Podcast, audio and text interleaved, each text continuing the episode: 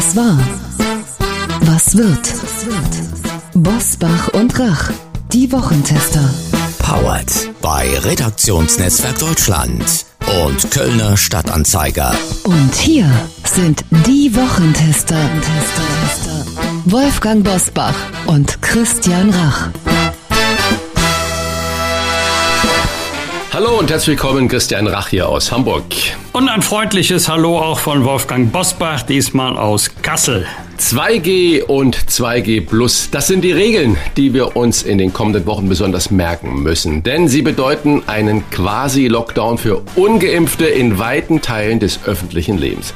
Parallel dazu soll möglichst bereits ab dem 18. Lebensjahr und vor allem schnell geboostert werden, sofern die Kapazitäten der Arztpraxen das hergeben.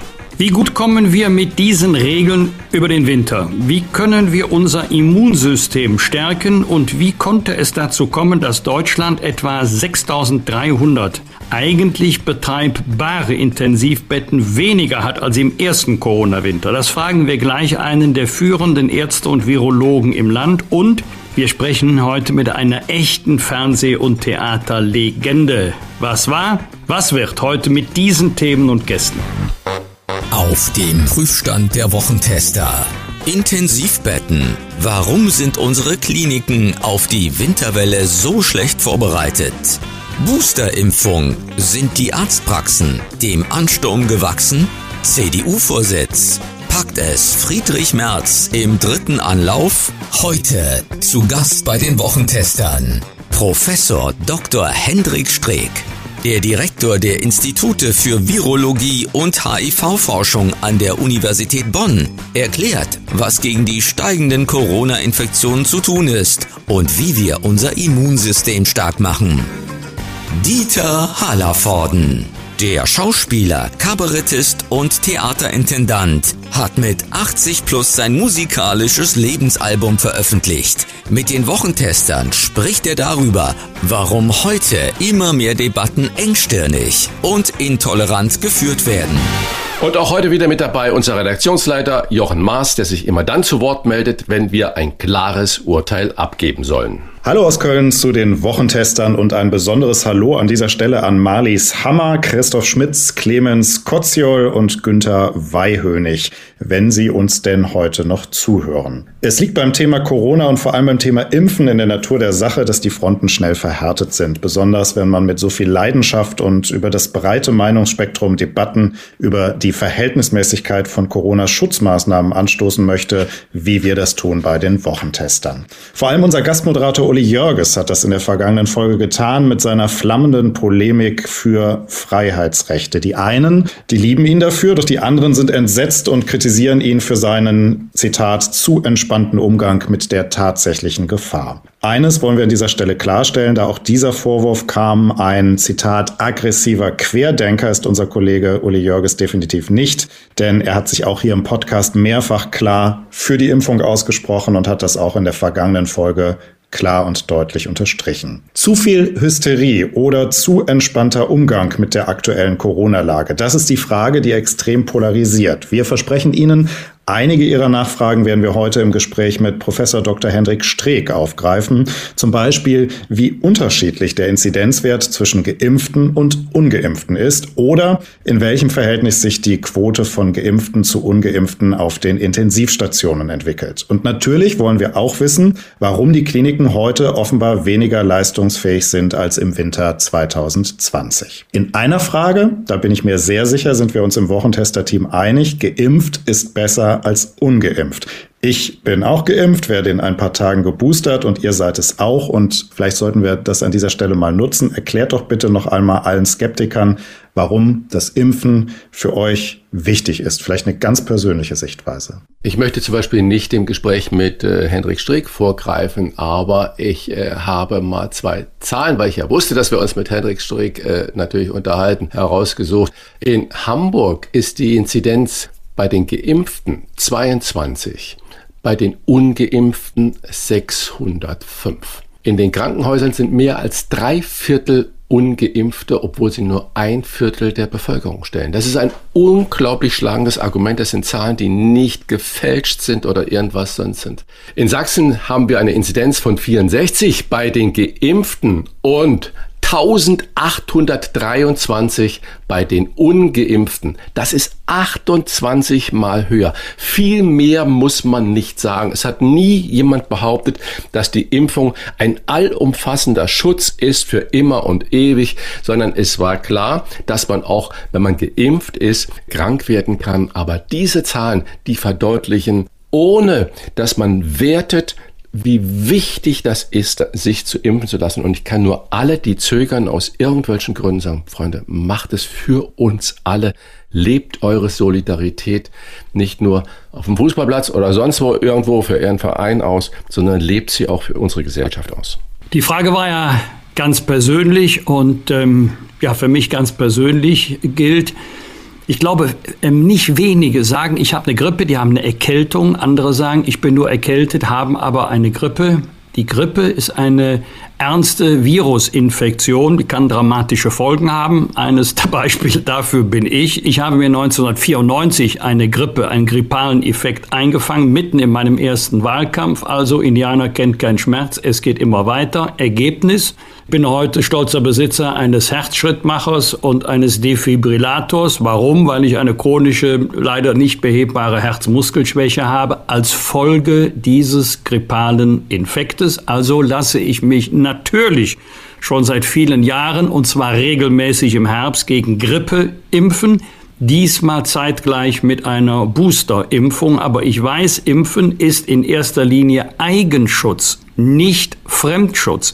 Das heißt, auch wer geimpft ist oder geimpft wurde, kann Virenträger sein und die Viren an andere weitergeben, also andere infizieren. Und deswegen ist nicht die Alternative impfen oder testen, sondern impfen und testen. Ich glaube allerdings nicht, dass wir uns als Gesellschaft oder als Politik einen Gefallen tun, wenn wir Impfskeptiker, Impfgegner beschimpfen, beleidigen, Bedrohungen ausgrenzen, sondern wir müssen werben für Impfung. Das ist nun mal der Königsweg aus der Pandemie und es wird ja so oft gesagt, also ich lasse mich nicht impfen, keine Ahnung, was in dem Impfstoff drin ist. Wir haben damit noch keine langjährigen Erfahrungen. Ich weiß, das ist jetzt kein wissenschaftliches Argument. Ist vielleicht sogar ein bisschen flapsig oder zu flapsig, aber wenn Christian Rach Frikadellen macht, dann beiße ich herzhaft rein, aber ich möchte ehrlich gesagt auch nicht wissen, was er da alles vorher reingetan hat. Hallo, hallo, hallo, muss ich da sagen. Das ist aber ein merkwürdiger Vergleich.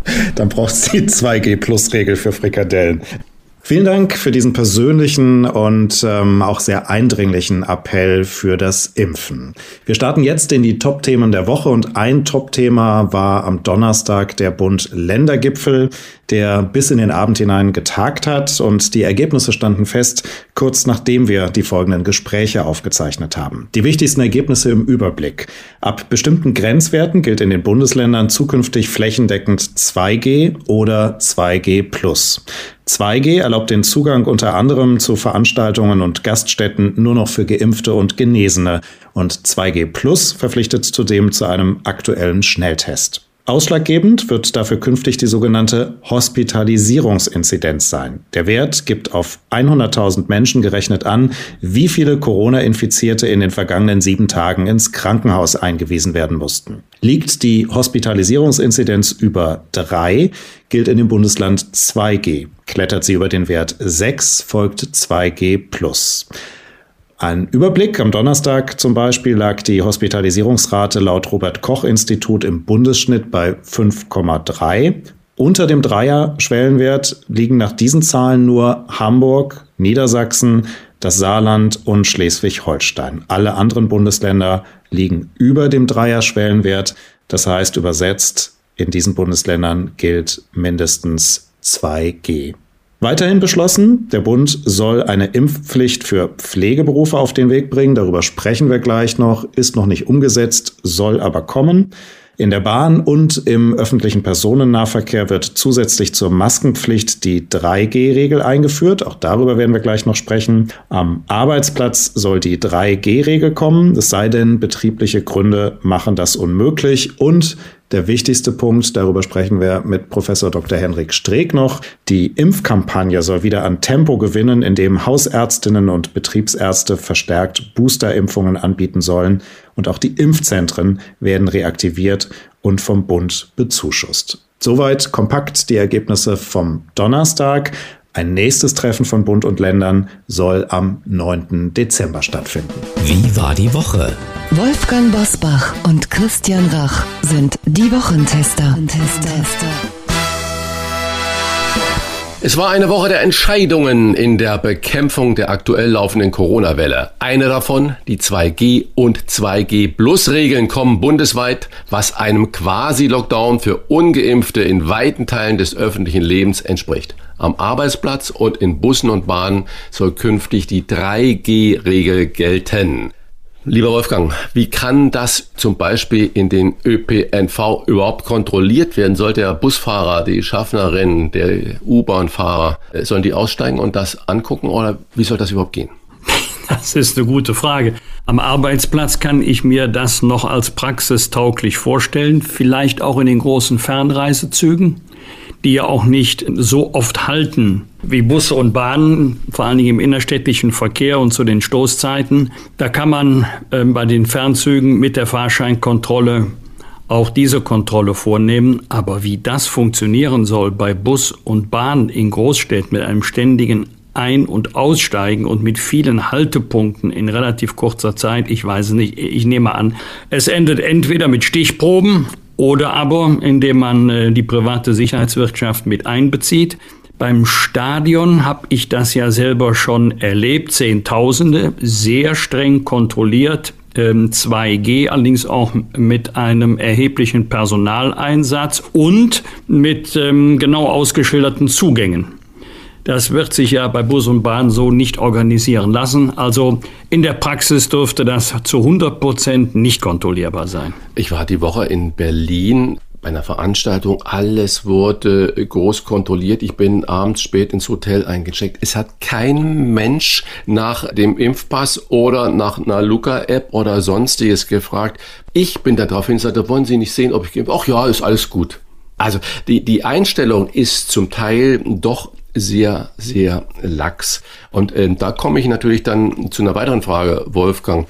In der Diskussion ist äh, natürlich eine Impfpflicht für bestimmte Berufsgruppen wie medizinisches Personal, Lehrkräfte, Erzieherinnen und Erzieher in Kitas oder äh, sogenannte, ich zitiere jetzt mal ein äh, schlimmes Wort, einrichtungsbezogene Impfpflicht die in Kitas oder auch Küchenpersonal und Reinigungspersonal einbeziehen sollte oder würde. Frage an den Juristen Wolfgang Bosbach. Äh, wie würde man sowas rechtlich denn überhaupt umsetzen? Soweit ich ja weiß, darf der Arbeitgeber nach wie vor nicht nach dem Impfstatus seiner Mitarbeiter fragen. Ja, das stimmt, obwohl ich das äh, für problematisch halte. Was machen wir zum Beispiel, wenn Kunden sagen, nehmen wir mal einen ganz einfachen Installationsbetrieb, wenn, wenn Kunden sagen, wenn der Monteur kommt, aber er möge bitte geimpft sein, was machen wir dann? Oder was machen wir mit einem, der dann sagt, ich lasse mich nicht impfen?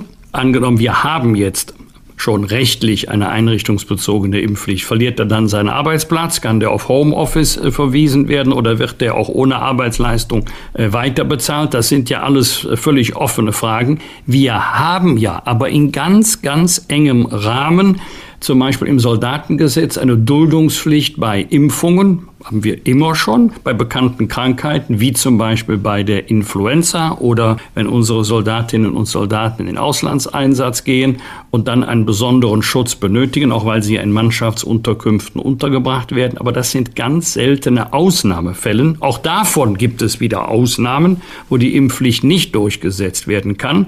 Also am Ende muss dann das Bundesverfassungsgericht, Christian, diese Frage beantworten. Ich bin ganz, ganz sicher, dass es jedenfalls eine Verfassungsbeschwerde dann in Karlsruhe geben wird. Die haben sich mit dem Thema Impfen ja schon öfter befassen müssen. Das wird rechtlich nicht einfach durchsetzbar sein, weil es doch ein relevanter Eingriff ist in die körperliche Unversehrtheit. Und ähm, dafür gibt es fachlich gute Argumente, aber verfassungsrechtlich ist es nicht so einfach. Frage an den Gastronomiepapst. Auch in Restaurants arbeitet man ja nah am Menschen und, und auch mit Essen. Würdest du denn dort für Küche und Service eine Impfpflicht für das Personal befürworten? Du hast es ja gerade schon äh, schön auseinandergenommen, wie kompliziert das sein wird in Karlsruhe. Ich persönlich bin überhaupt kein Freund für eine Impfpflicht von einzelnen Berufsgruppen. Das muss ich hier ganz deutlich sagen wenn ich sehe, was zum Beispiel in den Krankenhäusern geleistet wird, in den Kitas geleistet wird, wenn man jetzt zu diesen Menschen noch sagt, und damit du das weiterhin für uns alle leisten kannst, lass dich impfen, du bist verpflichtet und ich muss mich aber nicht impfen lassen, erachte ich für einfach nicht fair und nicht richtig. Das impliziert natürlich auch dann die Gastronomie. Wenn Impfpflicht, dann bitte für alle oder nach wie vor Überzeugungsarbeit leisten, Aufklärung leisten und versuchen, die Menschen mit wirklich kleinteiligen Angeboten dazu zu bringen, sich impfen zu lassen. Aber eine Impfpflicht für einzelne Berufsgruppen bin ich absolut nicht dafür. Wolfgang, die STIKO hat ja gestern das Boostern für alle ab 18 empfohlen. Ich bin gespannt, wie das umgesetzt werden soll, wenn es jetzt einen Run gibt von all denen, die dann fünf oder sechs Monate die Impfung schon hinter sich haben, auf die Arztpraxen. Äh, wie soll das gehen? Brauchen wir wieder eine Priorisierung, dass man sagt 80, 70, 60 und so weiter und so fort? Wie, wie soll man das umsetzen? Äh, die beste Lösung wäre natürlich alle zuerst. Aber das wird nicht funktionieren. Dasselbe hatten wir ja schon bei der Erstimpfung, wird nicht gehen. Und ich traue insbesondere unseren Hausärztinnen und Hausärzten zu, dass sie am besten wissen, wer wann in welcher Reihenfolge. Der eine fragt nach, dem anderen macht man bei Gelegenheit des Praxisbesuches eine entsprechende Empfehlung. Äh, was ich weder weiß noch wissen kann, ist, ob wir immer zum richtigen Zeitpunkt die richtige Menge Impfstoff haben, die wir benötigen. Äh, am Ende wird es wohl so sein, dass äh, die Hauptlast bei den Ärzten liegen wird, aber dass jetzt, wenn die ersten Impfzentren vielleicht nicht alle, die es einmal gab, aber die ersten Impfzentren wieder geöffnet werden, dass in der Kombination Hausärzte plus Impfzentren wir einen deutlichen Fortschritt auch beim Boostern bekommen werden. Vielleicht muss man unter dem Licht auch mal ein bisschen diese unsäglichen Worte von Karl Josef Laumann, NRW-Sozialminister, äh, äh, einordnen und sagen, was er zu den Ärzten gesagt hat und damit man die Impfkapazitäten äh, erhöht. Statt Golfplatz am Samstag, Impfen am Samstag. Äh, mir fiel die Kinnlade runter, als ich das gehört habe. War das eine flapsige Äußerung von ihm oder meint ähm, äh, so ein gestandener Politiker wie, wie Laumann, meint er das ernst? Ich hoffe nicht, dass er das ernst gemeint hat, denn wenn er es ernst gemeint hätte, würde es ja bedeuten, die Ärzte sind verantwortungslos, die gehen trotz der schwierigen Lage, in der wir uns befinden, lieber auf den Golfplatz als in die Arztpraxis. Ich behaupte mal, äh, auf den Golfplätzen sind mindestens so viele Mandatsträger zu finden wie Ärzte. Also ähm, das sollte man denen wirklich nicht so pauschal unterstellen. Äh, und ich habe mit meinem Hausarzt übrigens äh, nicht erst in den letzten Jahren, sondern seit Jahrzehnten schon mit seinem Vater ganz andere Erfahrungen gemacht und ich glaube, dass jedenfalls die allermeisten um ihre Verantwortung wissen und wer darum nicht weiß, der wird sich auch mit dem Golfplatzbeispiel in seinem Verhalten nicht ändern. Hat er sich denn dafür ein bisschen entschuldigt oder zurückgenommen? Doch, doch, er hat sich entschuldigt. Da gibt es eine aktuelle Entwicklung. Karl-Josef Laumann war ja sogar am Donnerstag Verlierer des Tages in der Bildzeitung und nach seinen Äußerungen hat er sich dann bei den Ärzten entschuldigt. Noch kein anderes Thema, das ich dir natürlich stellen muss. Du als CDU-Grande, ehemaliger fast Kanzlerkandidat. In dieser Woche endet die Bewerbungsfrist für die Kandidatur um den neuen CDU-Bundesvorsitz. Ich bin mir sicher, hättest du dich zur Wahl gestellt, wäre es kein Thema. Du hättest äh, Ach, Pauken und Trompeten äh, gewonnen. Nun steht aber du nicht zur Wahl, sondern Kanzleramtschef Helge Braun, Norbert Röttgen und Friedrich Merz. Und Röttgen und Merz haben gleichzeitig noch ein Team vorgestellt. Ich glaube, äh, viele waren so ein bisschen enttäuscht, dass nur diese drei Personen sich da als in der erste Reihe gestellt haben. Zwei Fragen, warum trauen sich so wenige auch anzutreten? Und die zweite, vielleicht vielleicht die wichtige Frage, traust du denn Friedrich Merz jetzt in seinem dritten Anlauf zu, dass er das schafft? Es gab ja eine potenzielle Bewerberin, ich glaube aus Brandenburg, aber es ist von ihrem eigenen Kreisverband nicht vorgeschlagen worden und alle anderen, die möglicherweise in Frage gekommen wären, haben sich natürlich auch überlegt, welche Chancen wir haben. Ist ja auch jetzt eine interessante Kombination. Ein Dreigestirn Helge Braun zum ersten Mal, Norbert Röttgen zum zweiten Mal, Friedrich Merz schon zum dritten Mal. Das ist für mich als Christdemokrat schön, dass die Partei jetzt nicht nur die Wahl, sondern eine Auswahl zwischen drei respektablen Persönlichkeiten hat. Friedrich Merz sicherlich der Favorit, war immer schon der Favorit der Basis, nie der Favorit des Establishments. Jetzt beginnt wahrscheinlich wieder die Zeit der Erzählungen über Friedrich Merz. Er wäre zu weit rechts, zu konservativ. Wenn man fragt, bei welchen politischen Positionen, da kriegt man sowieso nie eine Antwort. Oder ja, nee, der ist zu wirtschaftsnah. Da kann man mal sehen, wie sich die CDU verändert hat. Früher galt wirtschaftliche Kompetenz so zum Markentern der Union. Da war das ein Prädikat. Heute wird das von vielen eher als störend empfunden. Also das Rennen ist offen. Persönlich votiere für Friedrich Merz, weil ich ihm am ehesten zutraue, einer doch enttäuschten Partei neuen Schwung, Optimismus zu vermitteln. Aber die Basis ist jetzt zum ersten Mal nicht rechtlich, aber faktisch aufgerufen, die Entscheidung zu treffen. Die Endentscheidung wird dann ja der Parteitag treffen. Ich glaube allerdings nicht, wenn die Basis ein Votum abgegeben hat, dass der Parteitag dieses Votum wieder kippt. Das glaube ich nicht. Wir beide werden es aufmerksam äh, beobachten und kommentieren. Ich freue mich jetzt schon darauf. Vielen Dank bis hierhin. 6300 betreibbare Intensivbetten weniger als vor einem Jahr. Und das, obwohl der Bund zum Beginn der Pandemie den Kliniken für jedes neu geschaffene Intensivbett 50.000 Euro gezahlt hat. Wo sind die Betten hin und wie hart wird die vierte Welle in diesem Winter? Das fragen wir gleich nach einer kurzen Werbung. Unser heutiger Werbepartner ist der Euro-Joker der SKL. Wir bedanken uns für die freundliche Unterstützung. Der Euro-Joker der SKL ist das. Da geht viel mehr los, denn es bietet viel mehr Chancen, viel mehr Ziehungen und viel mehr Gewinne. Deutschlands einzige Lotterie mit stündlichem Geldgewinnen und täglichen Sofortrenten. Mit mehr als 160.000 Gewinnchancen im Monat. Wer Lust auf den Hauptgewinn von 1,2 Millionen Euro hat, ist beim Euro-Joker der SKL genau richtig. Ein Monatslos, mit dem man mehrfach gewinnen kann und das sich jederzeit zum Monatsende kündigen lässt. Sichern Sie sich Ihre Gewinnchance bei mehr als 700 Ziehungen, bei denen Ihr Los immer wieder neu im Topf ist. Insgesamt werden beim Euro-Joker der SKL monatlich mindestens 14,3 Millionen Euro ausgespielt. Ihr Gewinn ist staatlich garantiert und steuerfrei. Und das Beste, Wochentester-Hörerinnen und Hörer erhalten den Euro-Joker der SKL einen Monat im Wert von 10 Euro kostenlos. Wer den folgenden Monat nicht mehr mitspielen will, kann jederzeit kündigen. Alle Bedingungen finden Sie in unserem Show Notes und im Internet unter www.mehr-los.de slash Wochentester.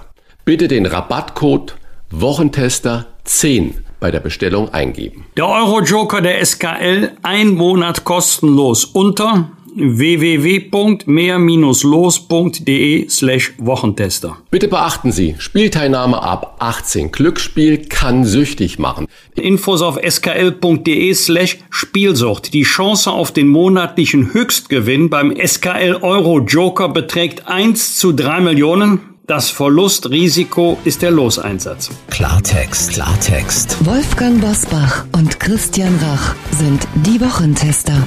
Tester. Wenn sich jemand mit Antikörpern und Infektionen auskennt, dann er. Er absolvierte seine medizinische Ausbildung an der Charité, promovierte dort und war unter anderem Assistenzprofessor an der Harvard Medical School und leitet heute die Institute für Virologie und HIV-Forschung an der Universität Bonn.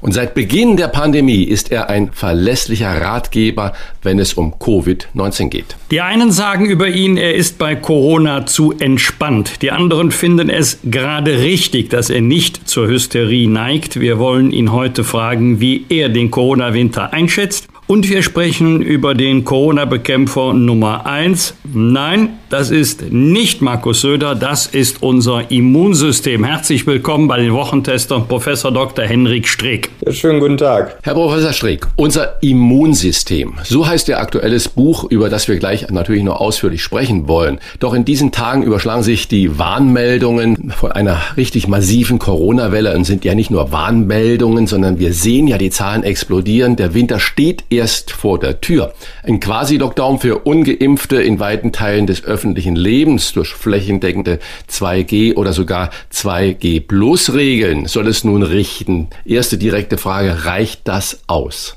Ja, also das, das ist wirklich schwer einzuschätzen und es hängt wahrscheinlich davon ab, wie es regional damit umgegangen wird. Wir sehen ja deutlich, dass es ein Nord-Süd-Gefälle gibt. Also wir haben im Norden eine im Vergleich relativ entspannte Lage, während es ganz schön kritisch in Sachsen und Bayern natürlich ist. Woran das liegt, da kann man über, da kann man spekulieren, können wir auch diskutieren. Die Impfquote ist ja zum Teil auch anders, aber man muss wahrscheinlich auch an Kontaktbeschränkungen in äh, Bundesländern wie in Bayern oder Sachsen denken. Herr Professor Streeck, bevor wir zum Thema Hospitalisierung kommen, noch eine ganz persönliche Frage. Erinnern Sie sich noch daran, was Sie zum ersten Mal gedacht oder mit Ihren Mitarbeiterinnen und Mitarbeitern diskutiert haben, als Sie vor zwei Jahren von dem Thema Corona, Covid, Wuhan gehört haben? Haben Sie schon geahnt, was auf uns zukommt? Und jetzt äh, eine weitere Frage. Streit gab es unter unseren Hörerinnen und Hörern in der vergangenen Folge über die Frage, wie ernst die Lage wirklich ist, wenn in Deutschland aktuell rund prinzipiell 6300 betreibbare Intensivbetten im Vergleich zum vorigen Winter fehlen. Woran liegt das? Ja, also zur ersten Frage. Ähm, das war ja schon Ende Dezember, Anfang Januar, wo wir wirklich das erste Mal darüber diskutiert haben, waren ähm, ja in der ersten Woche im Januar, wo wir überlegt haben, den Test einzuführen bei uns auf äh, Corona und das haben wir erstmal nicht gemacht. Aber ich weiß noch genau, wie ich, ich war dann in Brüssel, die Meldung kam, dass wir in den USA einen, den ersten Fall haben und da war mir klar, dass es nach Deutschland auch kommen würde und da haben wir recht schnell dann bei uns auch den Test etabliert und hatten das an dem Abend auch noch angeleiert. Die Frage, warum wir 6300 Intensivbetten abgebaut haben, das ist natürlich sehr erschreckend. Ich denke, was wir im Moment von den Intensivmedizinern hören, und das sind ja sehr laute Appelle, das müssen wir erstmal als einen Ist-Zustand gegeben hinnehmen und vor allem die Rufe und Mahnungen der Intensivmediziner ernst nehmen. Also wenn ein Intensivmediziner einen Lockdown oder Teil-Lockdown fordert, dann müssen wir darüber nachdenken oder muss die Politik entscheiden, ob das sein muss. Aber es muss dann auch klar sein, dass das dann auch wirklich ein Eingeständnis der Politik einer nicht guten Pan Pandemie-Management ist, weil wir ja eigentlich nach fast zwei Jahren einen reich gefüllten Werkzeugkasten haben, mit dem wir äh, Zahlen niedrig halten können und schwere Verläufe vermeiden können. Und dass jetzt Fachpersonal abgebaut ist, das ist ja ein, die Hauptkrankheit im Gesundheitssystem, dass äh, wir einen Mangel im Fachpersonal haben. Und wenn ich jetzt morgens zum Uniklinikum bei uns in Bonn fahre, gibt es einen Warnstreik des Pflegepersonals, weil sie eben auf ihre Situation aufmerksam machen. Der Beruf ist harsch, anstrengend und aber eben auch zentral in der Bekämpfung der Pandemie. Und dass wir hier nicht langfristig denken, sondern immer nur kurzfristig handeln, aber nicht gleichzeitig natürlich auch langfristig versuchen, was zu ändern, das äh, sehe ich schon als kritisch an. Der Bund hat zu Beginn der Pandemie für jedes neu geschaffene Intensivbett in den Kliniken 50.000 Euro gezahlt. Das waren von März bis September 2020 äh, rund 700 Millionen Euro. Liegt es tatsächlich nur am mangelnden Personal, dass wir bereits jetzt eine deutschlandweite Belegung der Intensivbetten von knapp 90 Prozent haben, Tendenz wohl steigend? Ja, also das kann ich ja als Virologe wirklich schwer einschätzen, wie es auf den Intensivstationen aussieht und warum bestimmte Betten abgebaut werden mussten. Ähm, ein Bett alleine macht natürlich nicht die Pflege und die Versorgung aus. Daher, äh, wenn die Intensivmediziner sagen, es liegt vor allem am Abbau des Personals oder des Weggang des Personals, dann ist das eben auch der Kenntnisstand, den ich dabei habe. Es muss regional auch einen großen Unterschied gehen. Wir in Bonn haben zum Beispiel auf den Intensivstationen im Moment sehr wenig Belegung mit Covid-19, aber in Bayern hört man ja schon mehrfach, dass Intensivpatienten verlegt werden müssen. Sie sind vermutlich im Austausch mit den Kollegen aus der Intensivmedizin. Äh, deshalb konkrete Frage Frage, wie ist denn das Verhältnis von Geimpften und zu Ungeimpften auf den Intensivstationen? Haben Sie da verlässliche Zahlen? Verlässliche Zahlen habe ich nicht dazu. Ähm, wie gesagt, bei uns die Lage im Moment noch recht entspannt ist, aber wir sehen natürlich auch deutlich, dass äh, die, die auf die Intensivstationen mit Covid-19 als Grunderkrankung kommen, dass das ungeimpfte sind. Das sind aber keine Zahlen, das sind eben Berichte, die, die wir haben. Leider wird es ja auch vom Robert Koch Institut und der Divi nicht richtig ähm, festgehalten, ob jetzt jemand, der auf einer Intensivstation liegt, äh, geimpft oder nicht geimpft ist. Zumindest wie ich das verstanden habe, dass bei den Ungeimpften häufig eben auch die dazu gezählt werden, wo der Status der Impfung nicht bekannt ist. Bedeutet das, dass der hohe Inzidenzwert von aktuell weit über 300 im Schnitt, wir haben ja große Unterschiede, in Deutschland überwiegend durch Ungeimpfte entsteht? Das kann man jetzt nicht sagen, dass der Inzidenzwert alleine auf die Ungeimpften zurückzuführen ist. Also wir wissen ja äh, von der Impfung, dass eine Impfung zwischen 50 und äh, 60 Prozent runter zu, von anderen Studien auf 22 Prozent vor einer Infektion schützt. Das bedeutet aber im Umkehrschluss, dass wir zwar eine Reduktion der Infektion durch Impfung haben, aber auch Geimpfte sich infizieren können und wir mittlerweile auch ja gesehen haben, dass Geimpfte das Virus weitergeben können. Also ähm, die typischen Beispiele dafür sind ja, dass wir ähm, gesehen haben, in Münster oder auch im Berghain Ausbrüchen, wo unter 2G gefeiert wurde, dass wir da deutliche Ausbrüche gesehen haben. Äh, in Provincetown gab es über die Sommermonate einen Ausbruch, wo 74 Prozent der Infizierten geimpft waren. Aber alle hatten eben einen schweren Verlauf und dafür wurde eben auch die Impfung kreiert, dass sie schützt vor einem schweren Verlauf, aber nicht unbedingt vor einer Infektion. Daher die Inzidenz ist ja im Moment eine Inzidenz, eine Fallinzidenz, das ist keine echte epidemiologische Inzidenz geht eben darauf zurück, wo im Moment getestet wird. Das verunsichert und verwirrt natürlich äh, unglaublich in der Bevölkerung. An welchem Wert sollten wir uns denn nun orientieren, um die Gefahr richtig einzuschätzen? Alle reden wieder über den Inzidenzwert, wie wir das ja gerade auch getan haben.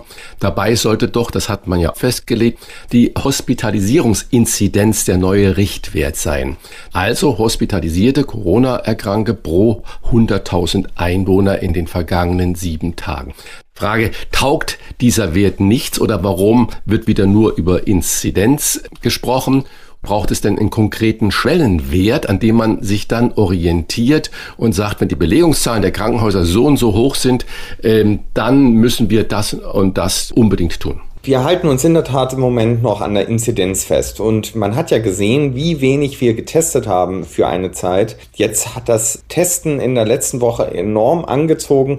Wir waren zwischenzeitlich auf 700.000 Tests. Jetzt sind wir bei über 1,5 Millionen Tests pro Woche. Da sieht man schon, wie sich das Verhältnis verändert hat, dass wenn man nämlich mehr testet, sehen wir natürlich im Moment mehr Fälle. Das liegt daran, dass wir eine hohe Dunkelziffer haben. Also man kann im Moment davon ausgehen, dass wir viel, viel mehr Infizierte derzeit haben, als uns die Inzidenz im Moment Glauben schenken mag.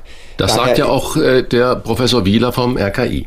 Ganz genau. Also ich habe das nicht gesehen, dass er das gesagt hat, aber wir müssen einfach mit einer enormen Dunkelziffer im Moment rechnen. Und wir haben es in dieser Pandemie nicht geschafft, mal wirklich verlässliche Daten zu sammeln, wo wir genau wissen, wie hoch die Inzidenz ist. Sage mal, wie das in Katar läuft. Da wird von der gesamten Bevölkerung eine Stichprobe jede Woche gezogen, wo fünf Prozent der Bevölkerung getestet wird. Ganz egal, ob sie geimpft ist, genesen, Symptome hat oder keine Symptome hat. Schnelltest oder PCR? PCR-Test. Und die können sehr genau sagen, wie hoch sich die Infektionen über die Bevölkerung verteilen. Damit kann man natürlich die Dunkelziffer ausrechnen.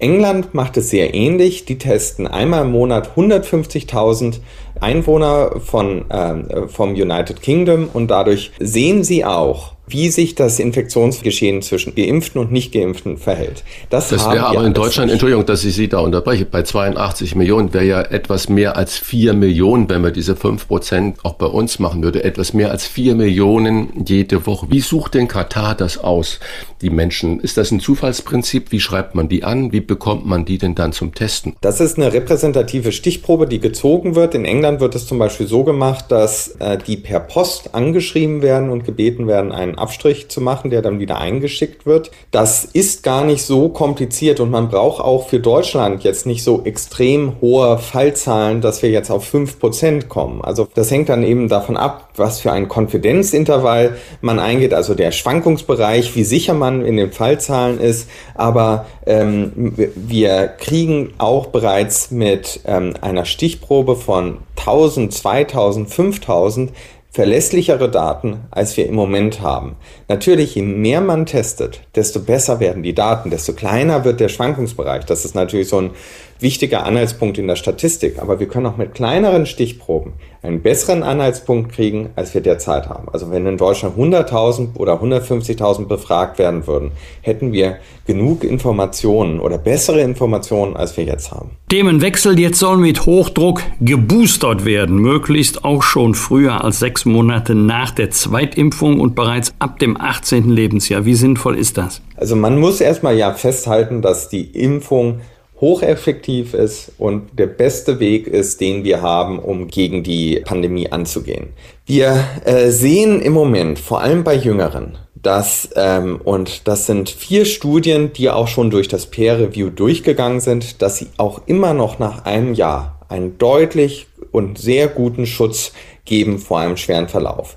Derzeit wird die ganze Zeit so eine Preprint-Studie herangezogen aus Schweden, die sagt, dass da dieser Schutz verloren geht, dass äh, und die Impfeffizienz am Ende zurückgeht. Aber das, ähm, da dem gegenüber stehen vier andere Studien, die sagen, dass eigentlich der Schutz immer noch vorhanden ist. Das Wichtige beim Boostern ist und äh, dass sie vor allem bei Hochrisikogruppen oder vulnerablen Gruppen einen enormen Unterschied macht, indem sie die Impfdurchbrüche reduzieren und auch nochmal die Krankenhauseinweisung vermindern. Da empfiehlt die STIKO ja derzeit, es gab ja dann die Aussagen, dass sie das verändern wollen, dass sie ab 70 Jahren die CDC empfiehlt im Übrigen ab 65 Jahren und alle vulnerablen Gruppen inklusive, dass man dort boostern soll. Ich glaube, das ist auch die wichtige Nachricht, dass erstmal die Boosterung wir denen vorenthalten sollen, die das Risiko für einen schweren Verlauf in diesem Herbst und Winter haben.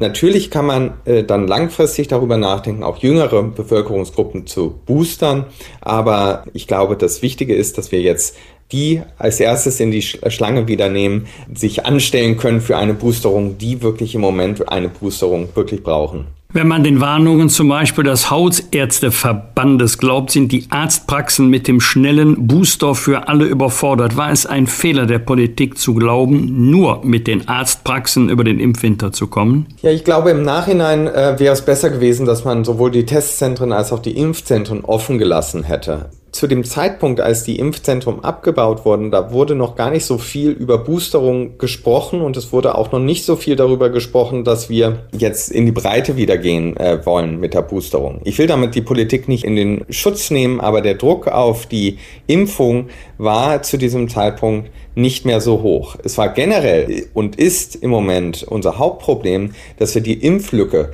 bei den äh, über 60-Jährigen noch nicht geschlossen haben. Weil das ist eigentlich das Wichtigste, was wir machen müssen, dass wir die erreichen müssen, die eigentlich das Risiko für einen schweren Verlauf haben, dass die auch nochmal erstmal ihre Erstimpfung kriegen. Und die nächste Priorität natürlich ist, dass wir bei den über 70-Jährigen vor allem aber auch in Alten- und Pflegeheimen das Boostern voranbringen.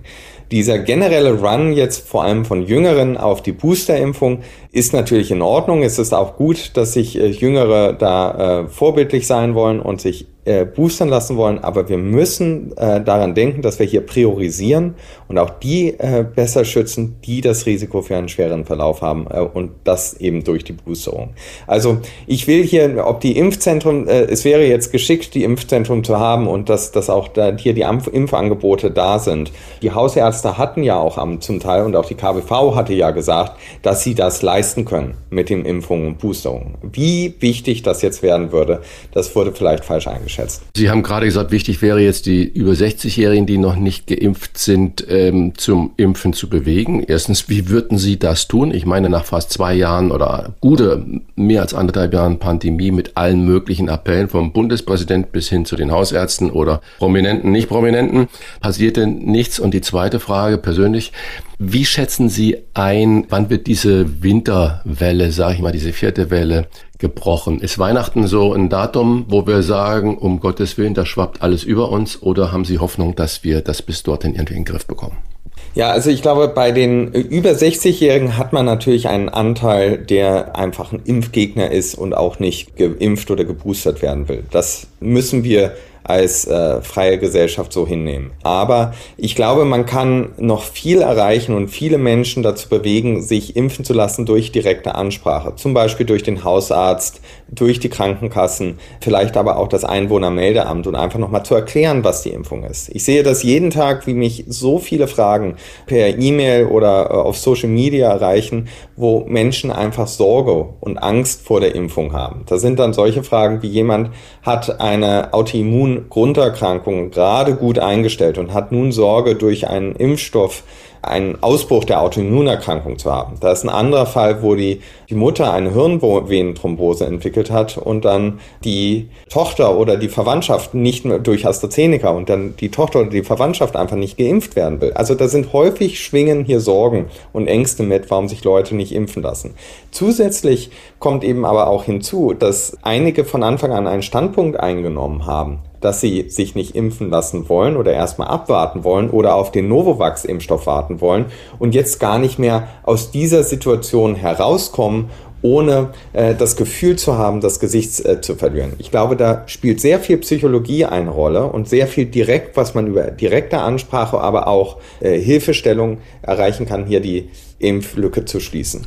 Herr Professor Strick, Sie haben es gerade erwähnt schon, ganz kurz, äh, Norovax-Impfstoff. Erklären Sie mal unseren Hörerinnen und Hörern, äh, was der Unterschied zwischen den RNA und den von AstraZeneca Impfstoff äh, zu dem neuen Norovax-Impfstoff ist, damit wir da vielleicht schon ein bisschen Aufklärung betreiben können. Also das Virus hat ja draußen, außen dran solche Noppen, die Spike-Proteine. Und da greift das Immunsystem an. Bei Novovax, um das als erstes zu nennen, da werden diese Noppen künstlich hergestellt im Labor. Einige sagen dazu klassischen Impfstoff. Das ist quasi ein Proteinimpfstoff. Diese kleinen Noppen werden vom Spike-Protein, werden künstlich hergestellt und gespritzt und das Immunsystem reagiert. Beim mRNA-Impfstoff nimmt man das quasi Küchenrezept für diese Noppen, kodiert als mRNA, spritzt es in den Muskel und der Muskel kocht daraus das gleiche Protein zusammen. Da die RNA, die zerfällt sehr schnell, also das ist ein sehr kurzer Prozess, wo das passiert, aber wir haben äh, diese Noppen gebildet in unserem Muskel und das Immunsystem greift an. Und beim Adenovirus-Vektor, also bei Vektorimpfstoffen, da werden eigentlich andere Viren nur als Vehikel benutzt, also als Fahrzeug, um dieses kleine äh, RNA-Stück reinzubringen in den Muskel, damit er auch diese Noppen produziert. Also im Grunde läuft alles darauf hinaus, dass diese Spike-Proteine produziert werden. Entweder wurden sie künstlich draußen produziert oder unser eigener Körper produziert sie kurzfristig und das Immunsystem reagiert darauf.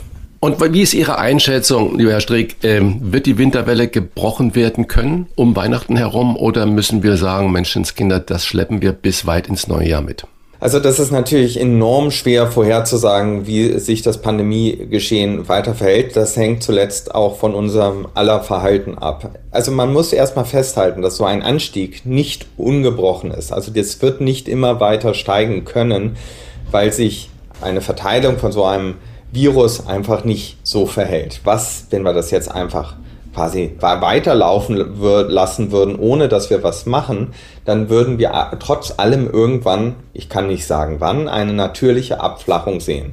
Weil ähm, dann so viele Menschen infiziert waren, dass es natürlich wieder runtergeht. Das wollen wir natürlich vermeiden und wollen, dass es sich weiterhin auf einem niedrigeren äh, Niveau äh, verhält.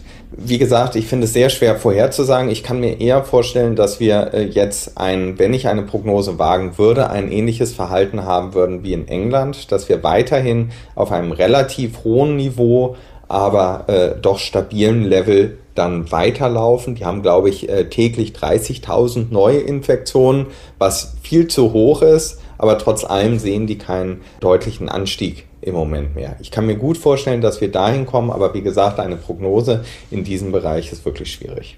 Eine wichtige Rolle beim Impfen spielt unser Immunsystem, dem Sie ein ganzes Buch gewidmet haben. Warum ist die Impfung gegen Covid-19 für unser Immunsystem so wichtig? Oder äh, anders äh, gefragt, an apple a day keeps Corona away. Warum stimmt das nicht? Ja, also ähm, das Tolle an der Impfung ist eigentlich, also Vielleicht hole ich da noch mal ein bisschen aus. Die alten Chinesen haben 2500 vor Christus schon bereits mit einer Form der Impfung begonnen. Ähm, damals waren Pocken eine der tödlichsten Erkrankungen. Heute sind die ja ausgerottet dank der Impfung. Und also 50 Prozent der Infizierten sind daran verstorben. Ein tödliches Virus. Und man hat damals gemerkt, dass wenn man die Pusteln, also diese Eiterpusteln bei den Pocken auskratzt, trocknet und sich gegenseitig zum Beispiel in die Nase bläst, dass man dann vor Pocken geschützt ist. Gleichzeitig wurden ja auch Pockentoten als Biowaffen benutzt. Ne? Also da ging das schon ähnlich los, dass man die, die Kraft dieser Erkrankung äh, kennenlernt. Und alles, was eben über die Zeit entwickelt wurde, aus diesen Anfängen der ähm, Entwicklung der Impfung, ist eigentlich, dass man das Immunsystem trainiert. Und das ist quasi ein, eine Impfung ist ein Feuerdrill, also eine Feueralarmübung, wo alle erstmal lernen im Immunsystem, was sie machen müssen, wenn so ein Erreger reinkommt. Also die werden quasi darauf vorbereitet, dass wenn ein Terrorist reinkommt, wenn, äh, wenn es Feueralarm gibt, wenn es ein Erdbeben gibt, wie das Immunsystem quasi reagieren muss. Und da kann, das ist äh, ein, wie ein Fußballtraining, es ist ein bisschen anstrengend dann am Ende, aber ähm, ist, man ist gut darauf vorbereitet. Das Immunsystem alleine wenn es nicht vorbereitet wurde, kann natürlich auch äh, erreichen, wie wir ja gesehen haben, dass man mit dem Virus umgehen kann. Aber man muss sich eben die Frage stellen, will man sich jetzt lieber auf die Erkrankung einmal vorbereiten, dass man weiß, durch eine Impfung, dass man weiß, okay, damit werde ich schon klarkommen. Oder man bereitet sich eben nicht vor. Das kann auch sehr gut gehen, aber es kann eben auch in einigen Fällen einen schweren Verlauf nehmen und auch tödlich sein. Ja. Herr Professor Strick, das ist ja äh, eine gute Geschichte, die Sie da erzählen, auch von den alten Chinesen. Und ich bin da auch Kneipianer, der ist ja nicht ganz so alt wie die Chinesen mit, dass man das Immunsystem stärken kann über kaltes Wasser ins Gesicht und so weiter, was ja auch verlässlich äh, dokumentiert ist. Nun hat gestern ja die STIKO empfohlen, auch zu boostern ab 18 Jahren, wenn ich glaube fünf oder sechs Monate mindestens äh, rum sind. Ähm, das wirft ja ein völlig neues Licht. Wird das was bringen? Also generell äh, zeigen die Daten aus England und aus Israel, dass äh, Boostern hilft, äh, vor allem erstmal bei älteren Menschen und vulnerablen Gruppen, die schweren Verläufe zu vermindern und vor allem auch Impfdurchbrüche zu vermeiden je älter der Mensch ist, also um das mal einfach zu sagen, desto besser ist die Wirkung der Boosterung, also größer ist der Effekt, dass man hier einen schweren Verlauf vermeidet, dass man hier Impfdurchbrüche vermeidet. Bei jüngeren Menschen funktioniert die Doppeltimpfung immer noch sehr gut, aber auch dort wurde ein kleiner Effekt gesehen, dass eine Boosterung eine bessere Immunantwort bringt, man Impfdurchbrüche mehr äh, durchmeidet. Darum plädiere ich dafür, auch wenn die STIKO sagt, man soll alle impfen, aber ich plädiere dafür, dass man wirklich die vulnerablen Gruppen vorlässt, dass man eine Priorisierung gibt für die älteren Menschen, dass die sich boostern lassen und dann, wie ähnlich wie im letzten Jahr, wie wir ja auch eher in Gruppen eingeteilt haben, wer jetzt wie boostert werden sollte, aber dass man eben weiß, dass es für einige mehr lebensentscheidend ist, wenn die jetzt geboostert werden, als bei den Jüngeren. Im Generell zeigen aber die, die Studien, dass eine Boosterung für alle effektiv ist. Boostern heißt ja nichts anderes als dritte Impfung. Jetzt nochmal konkrete Frage. Kann man zusätzlich zur Impfung etwas für sein Immunsystem tun, um auch gegen Corona widerstandsfähiger zu machen? Oder ist das irgendwie so ein Milchmädchentraum? Also das Wichtigste, was man im Kampf gegen Corona machen kann und auch damit das eigene Immunsystem stark ist, ist die Impfung. Da äh, gibt es im Moment keine Alternativen. Natürlich wissen wir, dass Masken einen Effekt haben, Abstand halten, aber das reduziert die Wahrscheinlichkeit, sich zu infizieren. Wenn man infiziert ist, würde ich nicht darauf bauen, dass das eigene Immunsystem das schon irgendwie richten wird, sondern die Impfung hat so klare Vorteile, dass gerade bei so hohen Fallzahlen, die wir im Moment sehen, äh, man jedem Menschen nur raten kann, sich impfen zu lassen. Ihr Buch beginnt mit einer gut beobachteten Szene aus Studienzeiten, als Ihr ehemaliger Kommilitone Till ganz furchtbar an der, in Anführungszeichen, Männergrippe leidet. Ich habe Grippe, sagt sie schnell, doch oft ist es nur ein grippaler Infekt. Daher, für alle Männer, erklären Sie uns doch bitte mal den Unterschied. Ja, also ich glaube, jeder Mensch, der schon mal eine echte Grippe hatte, der weiß, wie heftig diese Reaktion ist. Man fühlt sich morgens noch fit, und am Abend äh, liegt man mit hohem Fieber und komplett äh, niedergeschlagen im Bett und kann, will sich gar nicht mehr bewegen. Und so eine Grippe kann auch mal äh, mehrere Wochen lang gehen. Ich hatte 2000 eine echte Grippe und seitdem lasse ich mich gegen Grippe impfen, weil ich dachte, das mache ich nicht nochmal durch. Grippaler Infekt sind meistens die ganzen anderen Viren, die wir im Herbst und Winter abkriegen. Also viele von uns hatten schon mal ein anderes Coronavirus zum Beispiel. Die nennen wir dann HKU1 oder OC43, alles sehr verschränkte Namen, aber auch Rhinoviren machen so den typischen Schnupfen im Herbst und Winter. Wir haben ähm, äh, Para-Influenza-Viren, ähm, die jetzt in den Sommermonaten äh, mehr unterwegs waren. Also eine ganze Latte von unterschiedlichen Viren, die uns immer wieder heimsuchen und wir uns natürlich auch immer wieder mit infizieren können, weil es eben ganz neue Erreger sind, also die vielleicht unser Körper noch nicht gesehen hat.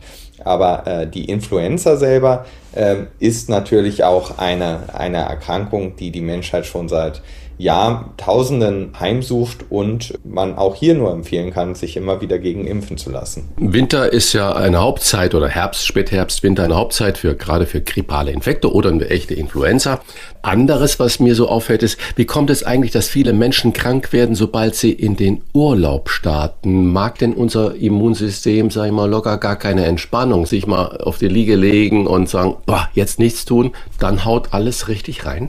Ja, das ist ein ähm, äh, interessante Beobachtung, ja, mehrere Menschen mittlerweile schon wahrscheinlich mitbekommen haben, denn 50 Prozent äh, der Urlauber werden erstmal im Urlaub krank. Das ist natürlich sehr enttäuschend für einen Urlaub, dass das gleich so losgeht, aber das liegt, äh, wir nennen das die äh, Leisure Sickness, also die Entspannungskrankheit. Und das ist jetzt, liegt jetzt nicht daran, dass Entspannung krank macht, sondern es liegt eigentlich daran, dass wir so einen Stress vorher gehabt haben. Und beim Stress werden eben bestimmte Faktoren hochreguliert. Ähm, das sind dann so Cortison oder ähm, Adrenalin. Und das bewirkt, dass das Immunsystem anders verhält. So die angeborene Immunantwort, also die sofort reagieren, sofort aktiv sind, die Killerzellen, die Fresszellen, die werden richtig aktiv. Aber gleichzeitig ist eigentlich unser ausgeklügeltes Immunsystem heruntergefahren, also die T-Zellen und die B-Zellen, die dann ja, also eher mal äh, genauer gegen Erreger vorgehen. Das bewirkt die Abwehr, ja, also man der Stress runterfällt, das Cortison runtergeht, dass diese diese erste Verteidigungslinie auch nach unten fällt oder nach unten reguliert wird, aber die zweite Verteidigungslinie gar nicht richtig aufgebaut ist. Und dadurch werden wir krank. Und das Beste, was man eigentlich machen kann, um das zu vermeiden, ist dann auch während des Stresses Zeit zu finden, den Stress abzubauen, damit man diese Veränderung im Immunsystem äh, etwas gegenwirkt. Viele, die sich krank fühlen und zum Arzt gehen, kommen gerne mit einem Rezept wieder aus der Praxis, auf dem ein Antibiotikum steht. Erfahrung hilft schneller, als sich eine Woche ins Bett zu legen. Ihr ärztlicher Rat, wann sollte man wirklich nach einem Antibiotikum fragen und wann doch besser nicht? Ja, also das kriegt man ja zum Glück in Deutschland nur beim Arzt, ein Antibiotikum, ähm, denn nicht alles, was uns krank macht, sind eben äh, bakterielle Infektionen. Und ein Antibiotikum wirkt eben nur gegen bakterielle Infektionen. Wenn wir jetzt so einen grippalen Infekt im Winter haben, sind das eben meistens virale Infektionen und da wirkt eben kein Antibiotikum dagegen. Da muss es schon eine äh, strenge Indikationsstellung geben von dem Arzt und das Wichtige daran ist, dass wir da auch aufpassen, welche Antibiotika gegeben werden, weil nicht jedes Antibiotikum hilft gegen jedes Bakterium und wenn wir dann Antibiotika falsch verwenden, entwickeln sich immer mehr Resistenzen und am Ende haben wir ein Problem, dass bestimmte Krankheiten nicht mehr richtig zu behandeln sind. Und das haben wir ja schon für einige bakterielle Infektionen. Da kommt man dann mit neuen Mitteln, äh, um dagegen anzukämpfen, aber wir müssen eben vermeiden, dass diese Resistenzen noch mehr äh, werden. Dann geben Sie uns mal ein paar Tipps bitte, worauf wir denn achten sollten, was wir nicht tun sollen, was unserem Immunsystem schadet. In Ihrem letzten Kapitel besser nicht geben Sie da so ein paar Antworten. Worauf soll man verzichten? Ja, eins habe ich ja eben schon mal angesprochen, das ist zum Beispiel, dass man sich bewusst ist zumindest, dass Stress auch einen Einfluss aufs Immunsystem hat und man ähm, dadurch vielleicht auch manchmal entgegenwirken sollte. Das andere ist, wir wissen, dass Alkohol natürlich auch einen negativen Effekt auf das Immunsystem hat. Wir wissen, dass Rauchen einen negativen äh, Effekt auf das Immunsystem hat. Natürlich äh, sollte man jetzt nicht von 100 auf, auf, auf 0 gehen, aber ich glaube alleine, dass man weiß, dass man dadurch, wenn man sich krank fühlt und dann nochmal einen Rotwein drauf trinkt, äh, dass das vielleicht nicht der, der beste Weg ist, um wieder gesund zu werden und das Immunsystem zu unterstützen. Dann sollte man eher versuchen, mehr Schlaf, wenn man ein bisschen kränkelt, mehr Schlaf zu kriegen, vielleicht eine heiße Zitrone für das Vitamin C und die ähm, äh, Säure zu nehmen, damit der Speichelfluss angeregt wird. Da sind ja viele antivirale Faktoren und antibakterielle Faktoren drin und äh, schauen, dass man äh, da seinen, seinen Körper schont, damit der Körper natürlich auch äh, gegen die Eindringlinge vorgehen kann. Unser Immunsystem, wie es Bakterien, Viren und Co. abwehrt und wie wir es stärken, so heißt das aktuelle Buch von Professor Dr. Hendrik Streeck und das läuft wirklich gut. Das geht schon in eine weitere Auflage hinein und für alle, die das Buch noch nicht kennen, es lohnt sich wirklich nicht nur wegen dieser Gesundheitstipps, sondern auch wegen der gelungenen Zeichnungen und die hat der große Meister selbst angefertigt. Vielen Dank für das Gespräch, lieber Professor Dr. Hendrik Streeck. Vielen lieben Dank.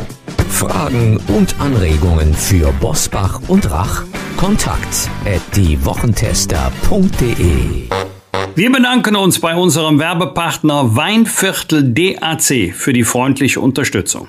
Weinviertel DAC. Diese Herkunftsbezeichnung steht immer für 100% grüner Veltliner aus dem Weinbaugebiet Weinviertel in Niederösterreich. Und mit den Wochentestern können Sie diesen Wein aus Österreichs größtem Weinanbaugebiet jetzt sogar gewinnen.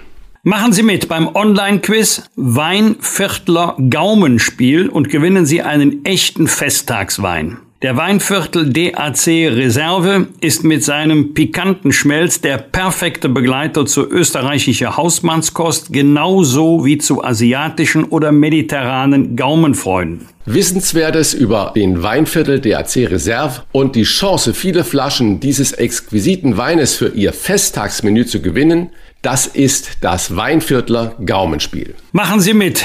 Bis zum 5. Dezember und erhalten Sie noch pünktlich vor Weihnachten Ihren Gewinn. Eines von mehreren Genuss-Weinpaketen mit bis zu 24 Flaschen Weinviertel DAC. Alle Infos zum Gewinnspiel und zum Weinviertel DAC Reserve finden Sie in unseren Shownotes und im Internet unter www.weinvierteldac.at slash Wochentester.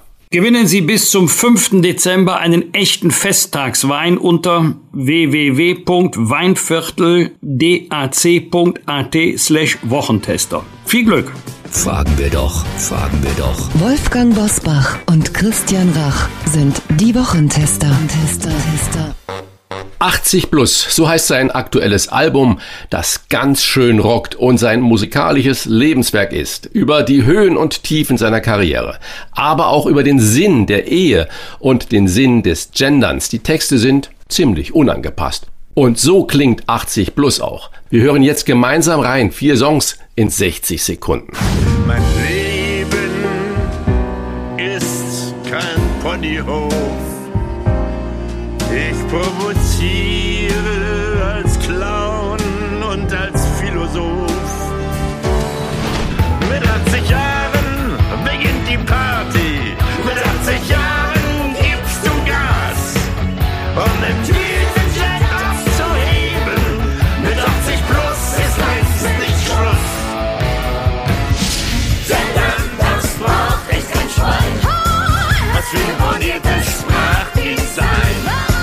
sagte schon der schlaue Beckenbauer.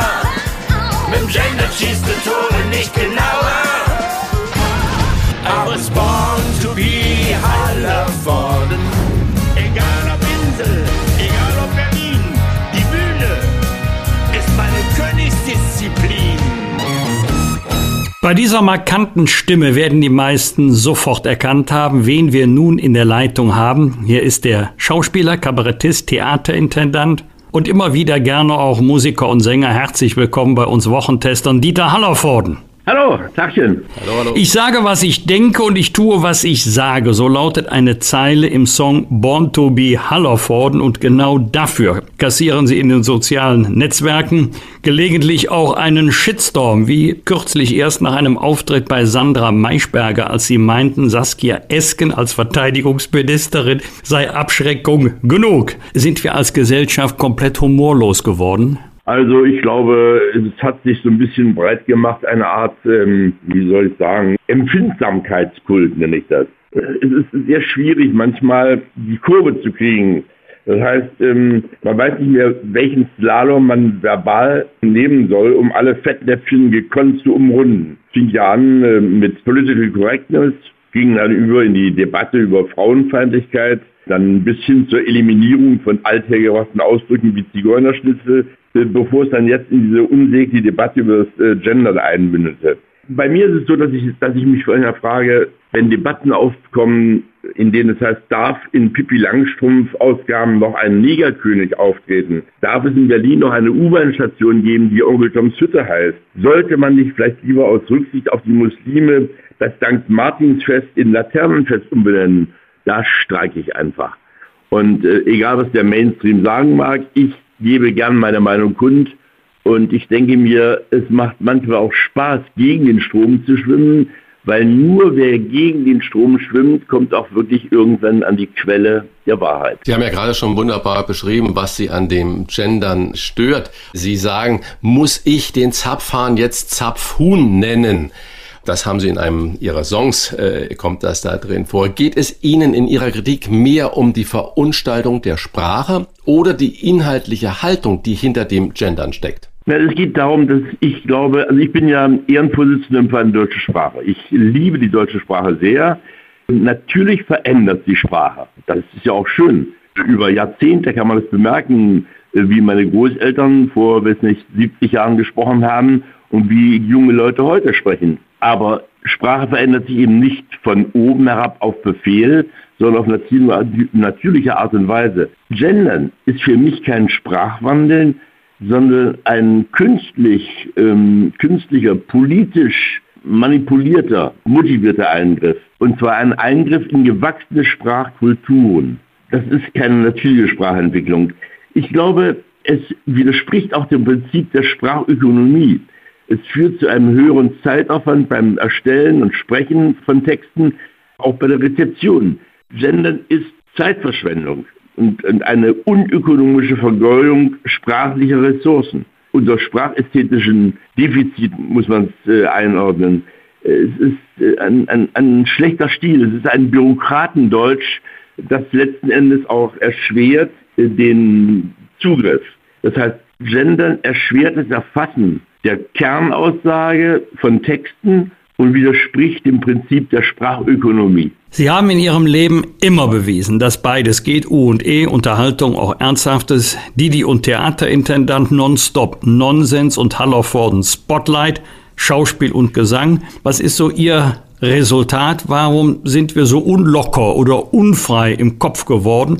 Und warum sind so viele so schnell beleidigt? Und kann es nicht sein, dass diejenigen, die den Anschein erwecken, sie würden die Mehrheit der Bevölkerung repräsentieren, in Wirklichkeit die Minderheit sind? Ja, eines davon habe ich ja gerade schon äh, beantwortet. Es sind für mich Fragen, wissen Sie, ähm, in der Art, wie man Leute unterhält, die mich in der Diskussion wenig interessieren. Ich, ich habe ja gehört, dass Sie sich unterhalten haben über das Thema weniger Sparte und mehr Lagerfeuer im Fernsehen beispielsweise. Und ich habe im kreativen Bereich äh, immer nach dem Motto gehandelt, ich versuche Sketche äh, zu schreiben, die meinem Humor entsprechen. Ich versuche Fernsehspots und Fernsehplots zu entwickeln, an die ich glaube. Ich versuche Theaterstücke zu spielen, die mir Spaß machen, von deren Qualität ich überzeugt bin. Und die Zuschauer entscheiden dann, ob sie mit meinem Ansatz etwas anfangen können oder eben nicht. Natürlich macht natürlich mehr Spaß, in der vollen Kirche zu predigen, klar. Natürlich kann ich langfristig nicht gegen den Geschmack des Publikums durchsetzen. Das will ich auch gar nicht. Aber wenn ich im kreativen Prozess im Vorhinein erstmal nur in Schubladen wie Sparte oder Lagerfeuer denke, dann finde ich, begrenze ich mich ja in meinen Möglichkeiten selbst. Das entspricht, wie gesagt, also überhaupt nicht in meiner Herangehensweise. Ich mache erstmal das, was ich Spaß mache, woran ich glaube und hoffe dann, dass eine möglichst große Anzahl von Zuschauern mir folgt. Herr Hallerford, nochmal umgekehrt herum gefragt. Unsere Sprache ist ja eine unglaublich maskuline Sprache gewesen, die sehr von dem männlichen Sprachgebrauch auch äh, dominiert wurde. Könnte man nicht sagen, dass dieses übertriebene Gendern jetzt, ähm, was so politisch Korrektheit darstellen sollen, nur ein Ausdruck dafür ist, dass es im Moment der Umgang mit der Sprache sensibler geworden ist. Und ist das dann nicht auch gut so, dass wir wegkommen von diesem martialischen, maskulinen Sprachgebrauch? Das hat ja alles angefangen etwa so um 1970 rum.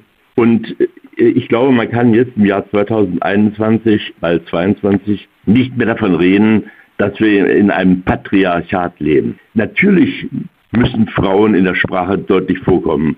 Aber warum sagt man nicht lieber, Polizistinnen und Polizisten statt PolizistInnen. Also da sind, stehen die Frauen ja wieder hinten. Ich glaube, dass hier einfach das Geschlecht in den Vordergrund rückt, anstatt der Mensch selbst. Und äh, ich bin jemand, der absolut für die Gleichstellung und Gleichberechtigung der Frau ist. Das fehlt mir in der katholischen Kirche total. Also ich praktiziere das in meinem Berufsleben und in meinem Privatleben absolut. Frauen haben nicht nur das Recht, genannt zu werden und sich genannt zu fühlen, sondern wir haben die Verpflichtung, das auch zu tun. Es muss aber nicht in der Sprache krampfhaft von oben herab bestimmt werden. Sie sind 1958 aus der DDR nach West-Berlin geflohen und wissen noch, dass bei Ihren Auftritten Abhörwanzen in den Blumenbouquets versteckt waren. Die SED hatte damals überall ihre Finger drin. Heute schimpfen gerade beim Thema Impfen oder in der Corona-Politik allgemein viele über den Staat. Einige fühlen sich jetzt unfrei. Querdenker sprechen von einer Corona-Diktatur. Wie frei fühlt sich Dieter Hallervorden 2021 in Deutschland? Also man kann das, was äh, Impfgegner jetzt zum Teil äh, ins Feld führen, gar nicht in keiner Weise vergleichen mit dem, was wir unter der Stasi zu leiden hatten in der DDR. Das sind zwei total unterschiedliche Dinge, die man nicht miteinander vergleichen kann. Was mich eher aufregt in dieser ganzen Debatte ist, Milliarden Menschen auf der ganzen Welt wären sehr dankbar für die Spritzen, die Millionen wirklich privilegierter Bundesbürger verschmähen, und zwar aus Faulheit, Bequemlichkeit oder falsch verstandener Staatsskepsis. Und das, das ist, glaube ich, der Punkt, den man erwähnen muss. Wer sich nicht impfen lässt, gefällt ja nicht nur sich selbst, sondern auch seine Mitmenschen. Freiheit ist wie Zeit, die man verblempern kann. Und Freiheit verkümmert im Nichtgebrauch. Das sind Ihre Worte. Wissen viele gar nicht mehr zu schätzen, was Freiheit bedeutet, weil wir zu viel davon haben? Erste Frage. Und zweite Frage, was bedeutet denn Freiheit für Sie? Also Freiheit ist für mich ein ganz wichtiges Thema. Aus vielerlei Gründen. Einmal meine ich natürlich meine ganz persönliche Freiheit. Und das habe ich in der DDR bereits gelernt, was es bedeutet, den Mund nicht mehr aufmachen zu dürfen. Ich mache davon so viel wie nur irgend möglich Gebrauch. Einfach weil es mir Spaß macht, Fahne zu zeigen, einfach weil es mir Spaß macht zu zeigen, das ist mein Standpunkt, auch wenn er vielleicht natürlich nicht von allen geteilt werden kann. Ähm, dann ist Freiheit auch wichtig für mich als Schauspieler. Ähm, und ich ähm, drücke das immer ironisch aus, weil Freiheit ist ganz wichtig, weil gefesselte Hände können ja keinen Beifall klatschen. Ohne Freiheit kann Kunst und Kultur überhaupt nicht existieren. Brot ist sozusagen die Nahrung für den Körper. Aber Freiheit ist die Speise für die Seele. Das müsste man sich mal immer bewusst machen. Und Freiheit ist ja ein Privileg. Freiheit muss immer wieder neu erkämpft werden. Ist es genau das, warum viele Menschen überhaupt nicht mehr die Freiheit wahrnehmen, weil sie uns überall umgibt? Oder warum haben wir dieses Dilemma, dass die Leute, wie Sie es ja gerade beschrieben haben, die äh, jetzt sagen, das ist eine Diktatur, Corona-Diktatur, sie haben nichts von der DDR-Herrschaft mehr erlebt. Warum reagieren die Menschen so? Warum nehmen sie diese Freiheit, in der wir alle leben, nicht wirklich wahr und an? Also ich glaube, äh, dass viele Leute gar nicht die Freiheit zu schätzen wissen. Die äh, kühnsten Träume von Freiheit werden bekanntlich im Kerker geträumt. Aber da bei uns ja anscheinend alles erlaubt sein soll, nimmt auch keiner wahr, wo die Freiheit eventuell eingeschränkt wird. Ich glaube, Richard von Weizsäcker hat mal gesagt, dass diejenigen, die jetzt mittlerweile etwa 40, 50 Jahre alt sind, natürlich nicht dafür können, äh, was Deutschland unter der braunen Nazi-Diktatur erlitten hat. Aber sehr wohl können sie etwas dafür, wenn sie sich nicht wehren dagegen, dass Anfängen die Stirn geboten werden muss. Was sich zum Teil in Sachsen tut, ist für mich wirklich unverständlich, weil dort hat man ja nun lange erleben können, länger als viele andere Bundesbürger, was Diktatur bedeutet, was die Einschränkung der Meinungsfreiheit bedeutet. Und dass gerade von dort aus sich solche Ströme ergießen, die letzten Endes bis, zu, bis nach Thüringen zu Björn Höcke schwappen, ist für mich, ähm, das macht mir Angst. Wenn Sie als Theaterintendant auf die 2G-Regeln schauen, die flächendeckend kommen werden, für Veranstaltungen gilt in einigen Ländern sogar 2G. Plus, was sagen Sie den Ungeimpften, die auf ihre Freiheit pochen? Naja, äh, die Freiheit jedes Einzelnen ändert sich dort, wo die Freiheit an, von anderen begrenzt und eingeengt wird. Also ähm, ich habe da wirklich als Theaterintendant kein Problem mit. Äh, wir müssen uns ja ohnehin nach dem richten, was der Senat uns vorgibt. Äh, damit ist die 2G-Regel bei uns durch. Aber ich vertrete sie auch mit gutem Gewissen. Wir wollen ja auch über Ihr neues Album sprechen. 80 Plus. In diesem Album rocken sie ihr Leben und schauen zurück auf mehr als sechs Jahrzehnte Karriere. Ich sag mal locker, welche Stiche haben Sie im Leben denn gemacht? Und zweite Frage wiederum, was würden Sie denn am liebsten wegradieren? Also wenn Sie von Stichen sprechen, müssen wir vielleicht den äh, Zuhörern doch erklären, dass ich eben in einem Rückblick auf mein Leben sage, das Leben ist wie ein Spiel. Nämlich ein Spiel, in dem Gott die Karten mischt, der Teufel abhebt und wir die Stiche machen müssen. Und wenn ich jetzt über meine Stiche rede, dann sage ich mir, ich habe als 25-jähriger Nobody das Kabaretttheater Die Wimmersi gegründet. Das war also 1960. Wenn in unserer so schnelllebigen Zeit ähm, ein Theater ohne jegliche Subvention seit über 60 Jahren existiert und sich trotz Corona-Krise beste Gesundheit erfreut, dann kann der Spielplan ja wohl so schlecht nicht gewesen sein. Das ist der erste Stich.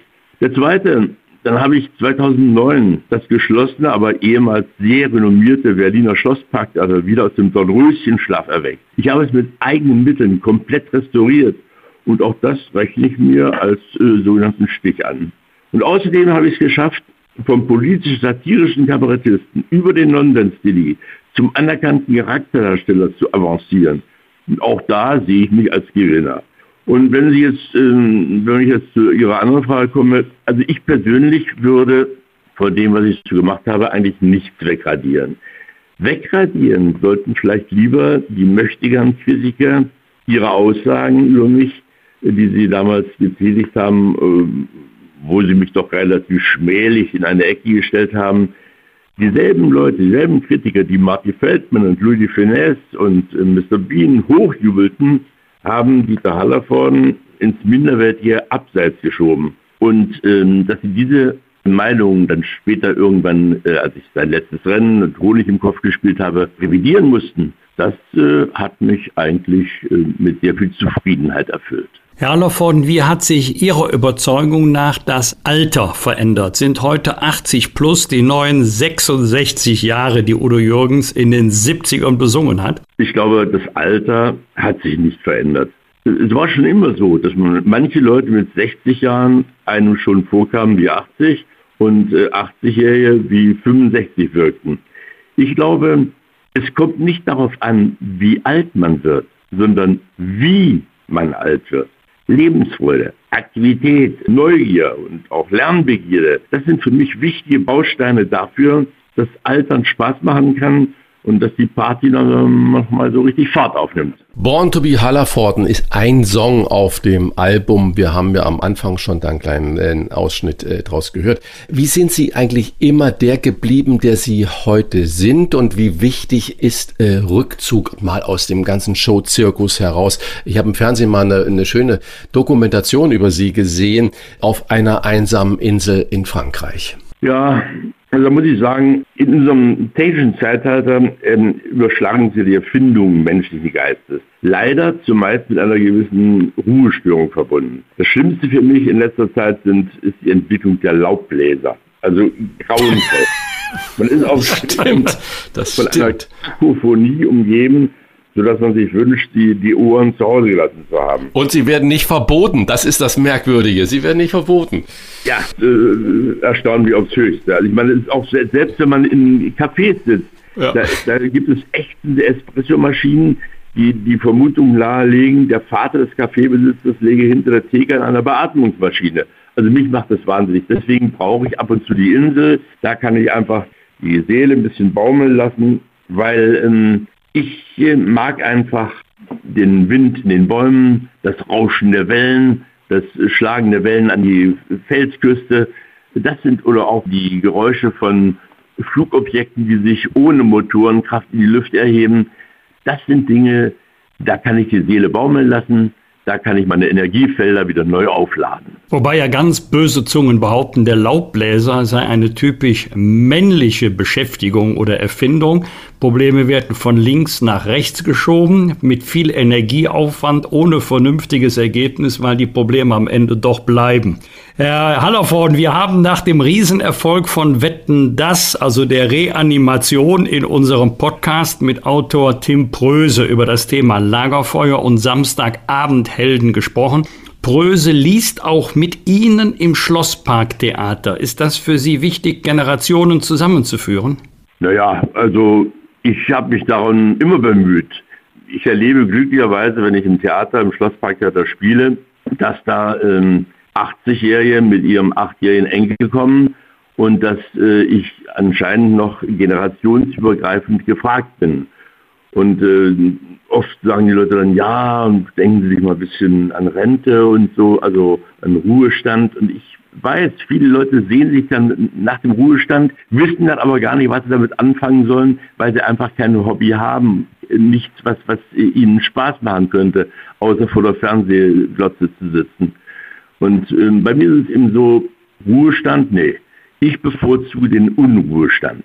Und solange meine Beine mich noch auf die Bühne tragen, solange der Kopf mitmacht, solange mich unten noch zwei, drei Leute sehen wollen, werde ich meinem Beruf auch treu bleiben, weil er ist ja eigentlich einem Hobby entsprungen. Sie haben gerade gesagt, äh, zu Ihnen äh, ins Theater kommt der 80-Jährige mit seinem Enkel. Das heißt, Sie führen da schon die Generationen zusammen. Äh, würde dies auch im Fernsehen gelingen? Weil heute, ich höre immer so viele junge Leute, nein, ich gucke überhaupt kein Fernsehen mehr, wir streamen nur noch.